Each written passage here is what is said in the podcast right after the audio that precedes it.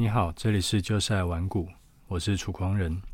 先跟大家报告一下，我确诊了，在开放前夕的时候爆掉，所以我现在一边讲话呢，就一直想咳嗽。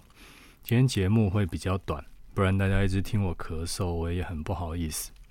然后因为在隔离，所以今天是在家里戴着口罩录音，声音应该也会比较怪异，就希望你不要见怪。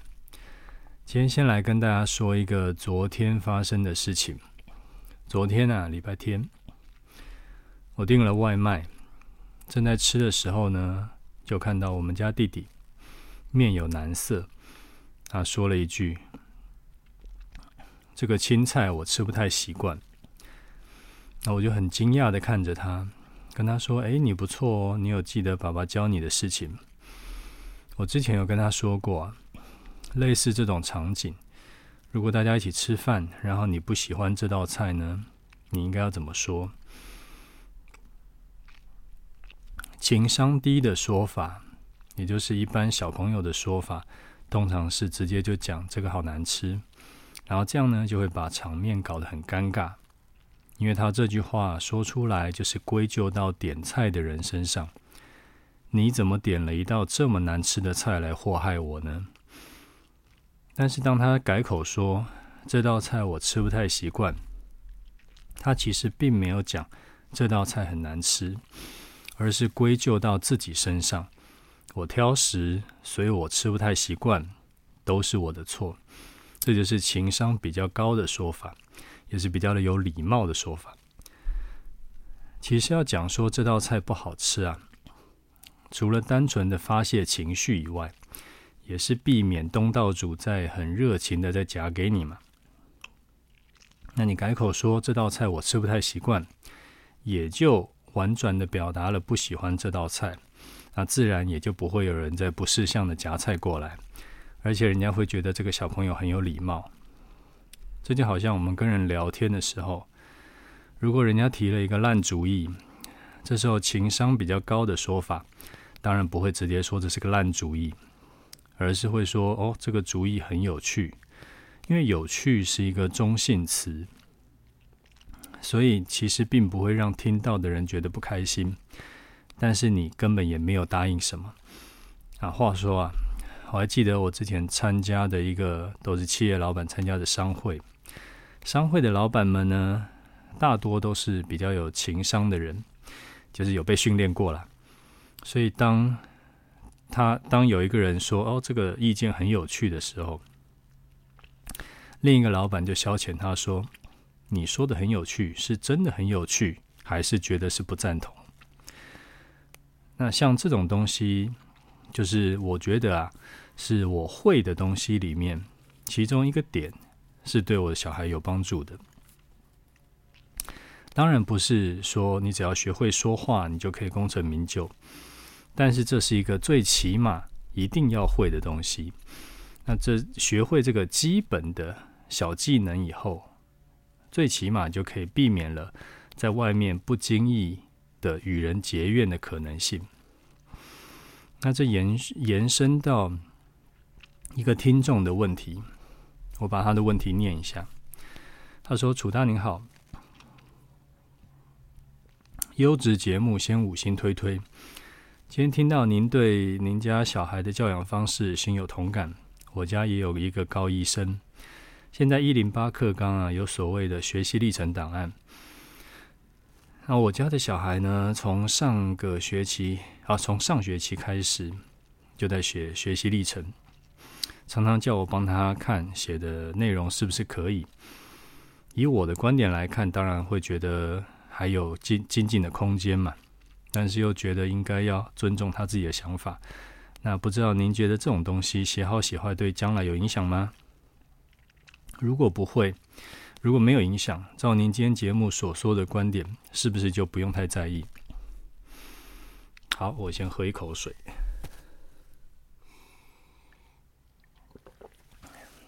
那我觉得啊，这件事情可以从方方面面来看。第一，我之前在两百一十七集，就节目两百一十七集有讲过一个观念，就是有一个做了几十万人的调查，是上一代能够留给下一代的，其实只有两个东西，一个是基因，一个是财富，其他的呢，几乎都还是要靠下一代自己。然后我又看到英国儿童心理学家叫温尼考特，他有说过，只要做六十分的父母就好，你做到一百分呢，其实也不一定对孩子比较好。结论是。你只要不要虐待他，你不要对他使用暴力，你不要漠不关心就好，其他都让他自己处理。你帮他处理不会比较好，甚至往往更糟糕。好，这是第一点。第二点，延续第一点，我自己的经验是，也是我预计要这样子，就是对我的小孩，只要大学啊，他是念理工科系。那无论是台清交还是私立大学，其实薪水都还过得去，都不错。小朋友不要学坏，不要吸毒就好。那我自己身边同学或者是亲朋好友，后来过得好不好，赚得多不多，跟他高中念什么、大学成绩好不好，其实关系不大。我认识有好一些是这个。常春藤盟校毕业回来的，或者是台青交的，他后来也没有赚的比较多。有的人呢是把老爸的公司弄倒了，有的人呢是创业失败，啊，创业失败的一狗票。那也有中年被 fire 的，然后家里存款很少。所以这种事情真的没有什么好纠结的。好，第三。与其去想说啊，小朋友要考上好大学，不如老爸老妈自己给力一点，你帮他多存点钱，早一点开始帮他存钱。因为巴菲特的这个雪球理论，其中有一个重点，就是你想要滚出一颗大雪球，也就是大财富的话，其中一个要点呢、就是要你要有一个够长的坡道，也就是要早一点开始投资。如果可以在小孩很小的时候就开始帮他投资，等到他出社会，很可能你已经帮他存到第一桶金了，然后他再用这一桶金去利滚利，这个比他上什么大学都还要更靠谱。好，题外话，就是因为我今天。录节目是录一录，我就要先吞口口水，然后或者要再喝个水，要不然我就会一直要咳嗽，所以我讲的会很慢。那你如果觉得这个很慢受不了，你自己就调一点二五倍速或一点五倍速来听。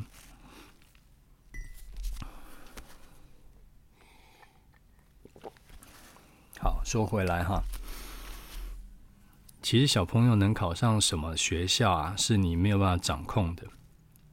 但是呢，早一点帮他投资是你可以掌控的，这就是我之前说过的关注圈跟影响圈。那也是斯多葛哲学也在讲这个，那就是你能做的你就尽量做，你无法掌做掌握的你就不纠结了。那可能会有人问说，上常春藤盟校去华尔街当 trader 不就赚翻了吗？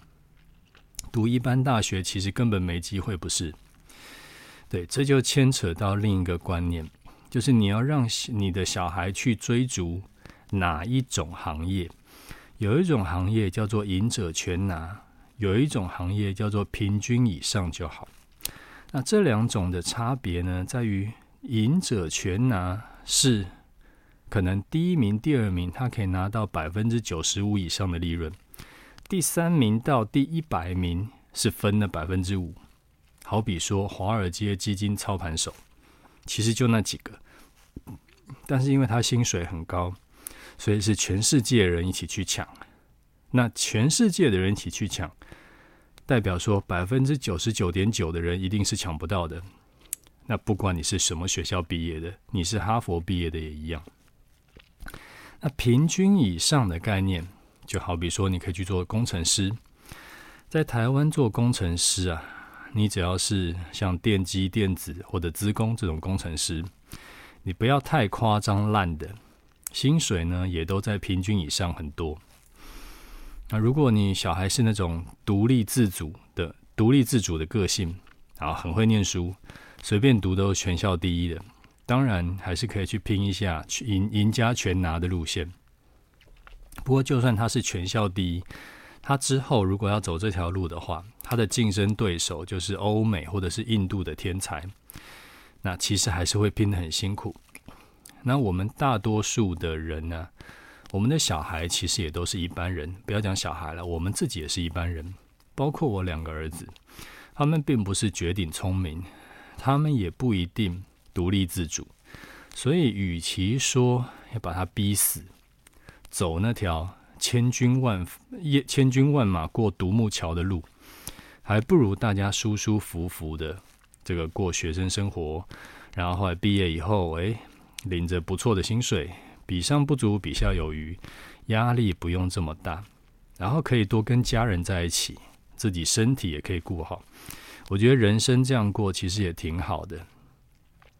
好，扯远了哈，我再回到这个听众的问题，我的想法是说啊，学习历程这种东西就是一样，就是老师、学生，大家都是交代过去就好。写的烂呢，是应该的。学生本来他就没练过嘛，所以他当然会写得烂。那你你就把眼睛闭起来，不要去看就好。因为二十年以后你回来看，你会发现这根本一点都不重要，甚至是你会觉得你那时候竟然花了时间去看这个东西，然后花了时间去教你小孩要怎么调整，然后可能还影响到你们父子感情，诶，或母子感情。我觉得这其实是一点意义都没有的事情，还不如大家一起来打电动，或者一起出去看电影，就是可以留下一些共同回忆。我觉得反而更好，更有价值。好，接下来啊，我想要跟你聊一下十三 F 这个东西。先讲结论哈，投资啊，看十三 F 持股报告是没有用的，我觉得啦，呃。最近有个新闻，就说巴菲特已经把台积电出清的差不多了嘛。那在去年第三季才刚刚砸下四十亿美元去建仓台积电，结果就不是大家就在吹嘘说这个巴菲特对护国神山很感兴趣啊。结果后面又马上第四季就出清了百分之八十六的持股。那这个资料啊。就是来自于十三 F 报告。那我想还是很多人就是隐隐约约，你有听过十三 F，但是你不确定它是什么，所以我简单介绍一下。十三 F 报告就是美国证交会 SEC 有提出一个规定，只要你是管理超过一亿美元的投资机构，你就要每一季去公布你的持股的这个状态。啊，除了投资公司要申报以外啊，像共同基金啦、避险基金啦、养老基金啦、呃保险公司啦等等等等的，都需要每一季去申报你持有的股票部位。那巴菲特的波克夏公司，它总资产是超过九千亿美元，所以他需要去申报他的持股状态。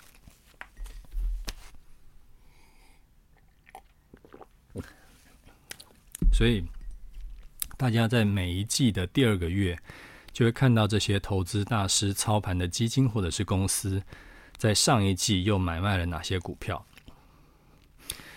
那根据规定呢，这些投资机构它要在每一季结束后的四十五天内公布。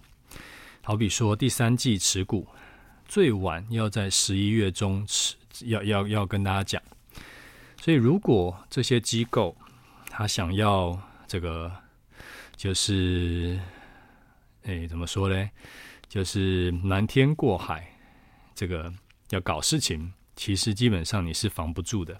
例如说，他可能在我们随便举例，例如说在七月一号，他买股票，啊，十一月公布他买了什么股票嘛？啊，结果所有人跟风进场以后，啊，十二月他偷偷卖掉。那这个卖股的资讯是到隔年的二月中，他才会需要再公布。所以看这些十三 F 公布的资料，你要自己先知道几件事情。第一个，看大型机构转仓买卖什么股票，可能只能看出投资机构最近对什么公司感兴趣，就是你看看参考。但是你做短线看这个其实没有用，没有意义了。好，第二个，因为时间差，所以说你没有办法知道最及时的这个变化。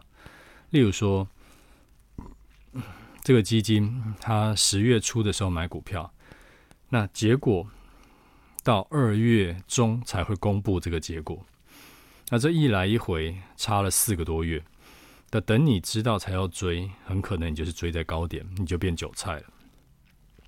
好，第三个，因为是只看结果，你根本不知道他们的他们过程中做了哪些事情，他们想干嘛，所以说你的这个，就算你跟着他们做，你的持股的信心也一定是很低的。所以如果那个后面股票开始跌，那所以你自己也会很怕。那你如果有去查资料啊，你会发现说，美国证券交易委员会他自己也知道有这种问题。二零一零年，他们公开提到说，这个十三 F 报告很有问题，而且呢，基本上他们也不太会对这个这个报告去做审查，所以就算遇到问题或者是造假。也没有什么人会知道说到底要怎么办，所以这个报告你就参考就好，反正都是过时，而且过时好一阵子的资料，而且正确性呢也没有什么人知道，所以我自己是不会参考十三 F 报告去做投资，了不起拿来当谈资，所以我也建议你啊少看这类型的报告，看了通常会对你的投资绩效是没有任何帮助的。好，最后我们来看一下传说中的这个华尔街的空头王者 Ray Dalio 的桥水基金去年的表现。Ray Dalio 之所以会被称为空头王者，是因为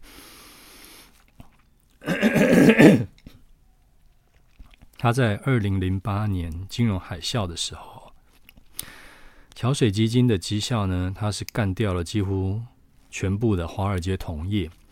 结果到了去年二零二二年空头嘛，第一季的时候大家都跌很惨，他又创出了百分之三十二的绩效。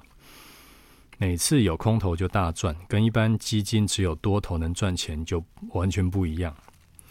那因为二零二二年后来就比较没有听说桥水基金的表现，那我就请我同事去查了一下。那后来结果发现啊，空头王者就只有第一季很猛，第二、三、四季每一季都是亏损的。第四季最后一的绩效对比第一季是减少了百分之二十六。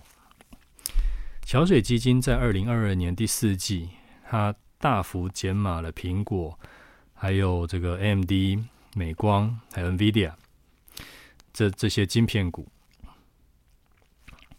啊，加上说全球股市都在十月开始反弹嘛，所以他们的那个 Pure Alpha 的这个基金呢、啊，他们是很多时候是在放空的啊。基本上这一段涨上来，他应该是也没什么赚到钱，就悲剧了。所以这个也告诉我们一件事情呢、啊，没有什么策略是永远很神的。巴菲特就只有他一个人，什么天天涨停板都是假的。就算是世界级的华尔街空头王者，一样做不到每一种盘势都赚大钱。那既然追求每一种盘势都赚大钱是不实际的，所以你应该要直接放弃这种想法，改成说，好比可以赚的时候我们就多赚一点，赚不到的时候我们就少赔一点，然后最起码我们可以跟着市场成长。这样子的话，就是一个比较能够落地的方案。那怎么做到呢？我之前节目其实都有讲过。新的听众啊，我建议你可以从第一集开始听。我很多听众都把两百多集节目重刷了四五遍以上。那最后还是要提醒一下，军团长短线股票社团的优惠啊，直到这个礼拜四，二月二十三号晚上十二点。你想要学习短线股票操作的，不要错过这次机会，因为隔天就会涨价四千块钱。错过那少多花学费是一回事，股票涨停赚不到，这个比较可惜一点。那也跟新的听众说一声，你可以加入我的 Telegram 跟 Facebook。Telegram 呢，主要是会分享一些操盘技巧，或者是一些我觉得不错的技巧型文章。Facebook 就是我有时候会在盘中跟大家聊盘势，两边的内容大部分是不重复的，会建议你两边都加。我会把节这个连接放在节目资讯栏。好，那看一下听众回馈哈。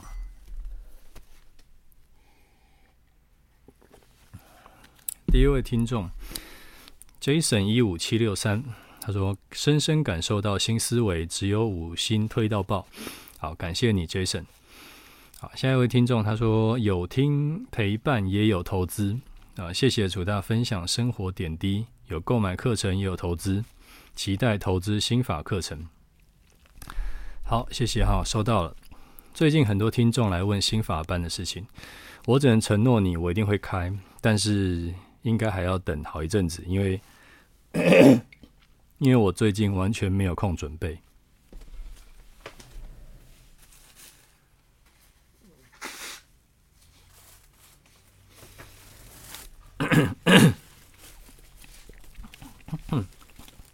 好，再来一位听众，他说：“楚大你好，五星推推。”小弟潜水快一年了，头一次留言是因为二呃零二一三这集节目的脏话议题，让我想发表一下意见。话说不要听脏话，是因为某集的听众说家里家里小朋友也有在听，所以该听众呢就要求楚大不要说脏话。当下我也不以为意，楚大也从善如流。咱们就这样文质彬彬、温文儒雅的绅士下去，但听久了总觉得怪怪的。用 TMD 代替他妈的，也实在很隔靴搔痒。直到今天这位听众提起，我才觉得楚大实在不用如此刻意。这个节目，我想绝大多数应该都是成年人在听才是。成年人的世界跟谈话穿插着一些脏话，实在不必大惊小怪。总之，节目里说脏话这件事啊，楚大想说就说，不用纠结太多。脏话再怎么骂，也不可能整段节目都是脏话。建议楚大做自己就好，然后自己的小孩自己教，不要随便给别人扣帽子。此外，节目中有提及准备进场了，让我想到上一笔是停损出场的。啊，课程中有提到说。停损出场后，下一笔就会有一些严格条件加入。如果真的未来很快就突破或跌破节目中提到的点位，而且隔天中午也仍然站上或站不上，那这一次的进场是不是有加入所谓的严格条件？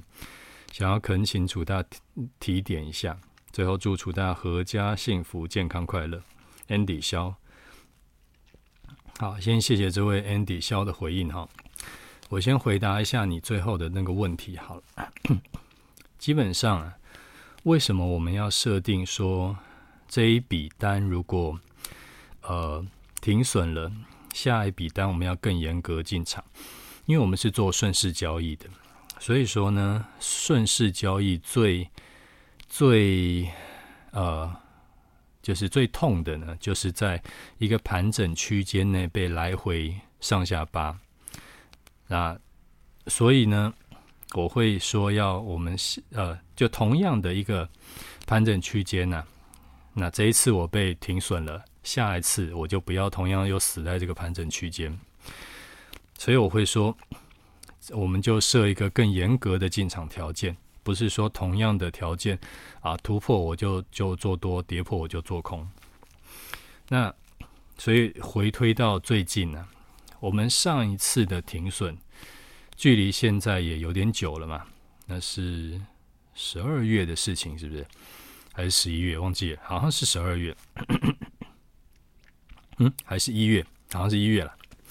那一月初啊，不管，反正就是到现在也一个多月了。而且当时的这个，当时的出场的，诶，当时的盘整区间呐，距离跟现在的盘整区间其实不是同一个盘整区间，所以不存在我同一个盘整区间一直被上下扒这种情况。也就是说呢。我要设更严格的条件，其实是针对在同一个盘整区间，我不要一直被上下来回扒，就是避免这种情况的发生。那它如果已经不在同一个盘整区间，其实我就不需要去另外去设一个更严格的这个这个进场条件了，因为这样会呃就是无限上纲了。那就是变成说我好像永远也不用进场了，大大概是这个意思。所以说，呃，这一次呢，如果有突破一五六五零，或者是跌破一五二五零，而且隔天依依然能够站上，或是就是跌下去的话，我就还是会进场，因为它跟我们上一次的这个进场的情况啊是完全两回事了。这样希望有回答到你的问题。好，那接下来来聊一下那个，呃，就是脏话这件事情。我这礼拜啊，有收到几十位的听众，他有的是留言，有的是私讯跟我讲，说我在节目里要不要要不要避免说脏话？因为回应的人真的很多，有几位呢是很热心，他写了超长一篇过来的，那我就不全部念出来了，先谢谢大家哈。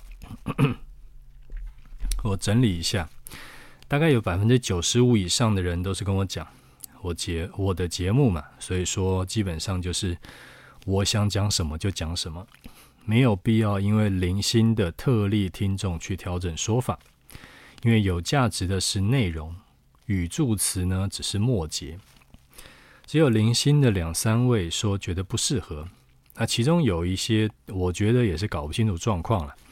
因为他们不赞成的理由有点奇妙。他说不赞成是因为担心我会整集节目都一直在骂脏话。这个其实真的是有点太多虑了。我的节目又不是说文解字在教怎么说脏话的，所以我没有道理要毛起来说脏话。所以呢，那我就照大家说的，基本上就是我想讲什么讲什么，反正觉得有价值的就听。啊，你觉得听了觉得不爽的呢，你就直走右转去听别人的。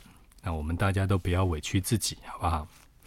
好，题外话哈，我在后台啊有看到我们的听众，你知道吗？我听众的年龄分布很好玩哦，有百分之八十几的人都是超过三十五岁的青壮年人，大学生。包含大学生以及以及以下的人，只有不到百分之二而已。然后我节目的听众啊，很高比例都是相对理性的，事业上或者是投资上有成就的人。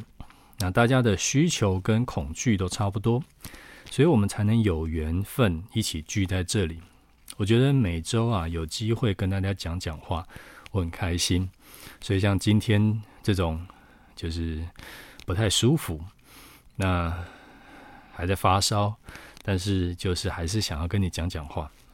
啊，之前那个在日本那一次是发烧，而且真的是没办法，所以说才请假的。要不然我是尽可，你看从以前到现在两年多，快三年了，我就请过那么一次假而已。我尽可能是不希望请假，就希望可以跟大家聊聊天那样子。好，那最后呢，我们简单讲两句盘势哈。其实真的盘势没有什么好讲的啦，就继续在这个一五二五零到一五六五零之间整理。啊，上礼拜我本来是已经要多单进场，结果又跌回去到一五六五零以下。那既然这样的话，我们就继续再等。它重新突破或者是跌破，你看，光是这一阵子我们没有进场被洗来洗去，这个其实就跟一般的顺势操作这个要差很多了。我们没有受伤，其实就是赢了。那最近这种盘呢、就是一个个股表现的盘，指数是真的没什么空间。那你会做股票的，你会选股的，是比较好赚的。好，那我们今天节目讲到这里，OK，就这样，拜拜。